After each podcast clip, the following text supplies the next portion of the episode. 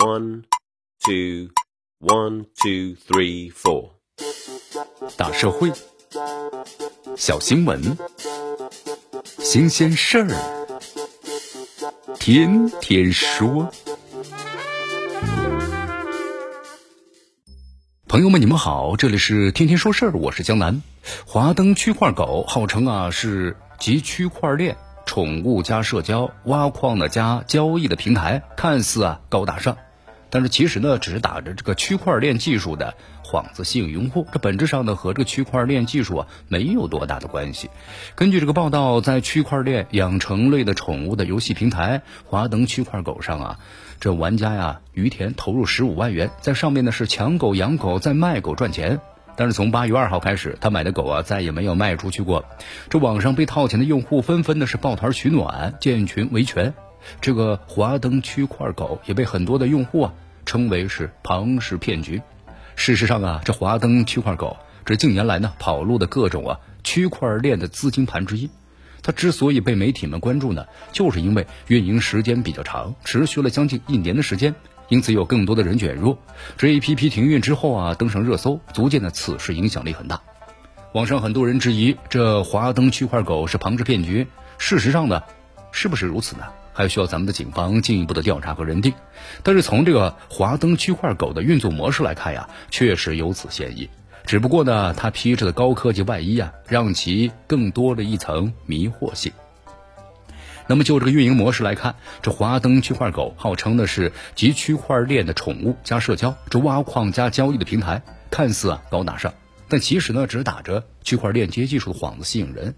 这本质上啊。和这个区块链接技术呢没有多大关系，它这个运营思路呢，具体来说就是用户先在其平台上以现金购买呢智能合约，就是领养区块狗。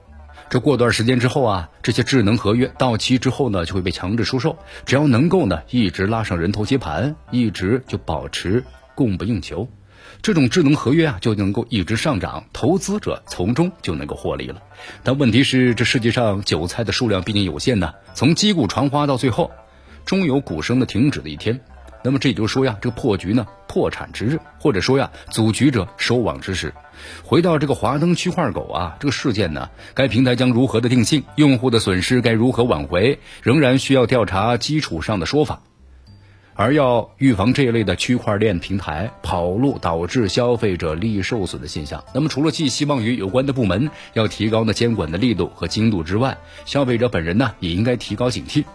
那么具体来说，有以下几点：第一呀，就是贪欲招损呐。无论是此前的比特猪、幸运十二生肖等等平台，还是这一次的华灯区块狗啊，参与其中的用户啊，其实他不傻，他们都是抱着呢赚钱的态度入局，一开始啊也尝入到了甜头。于是就遏制不住贪欲，加大投入或者拉亲朋好友啊一起入局，最终啊损失非常的惨重。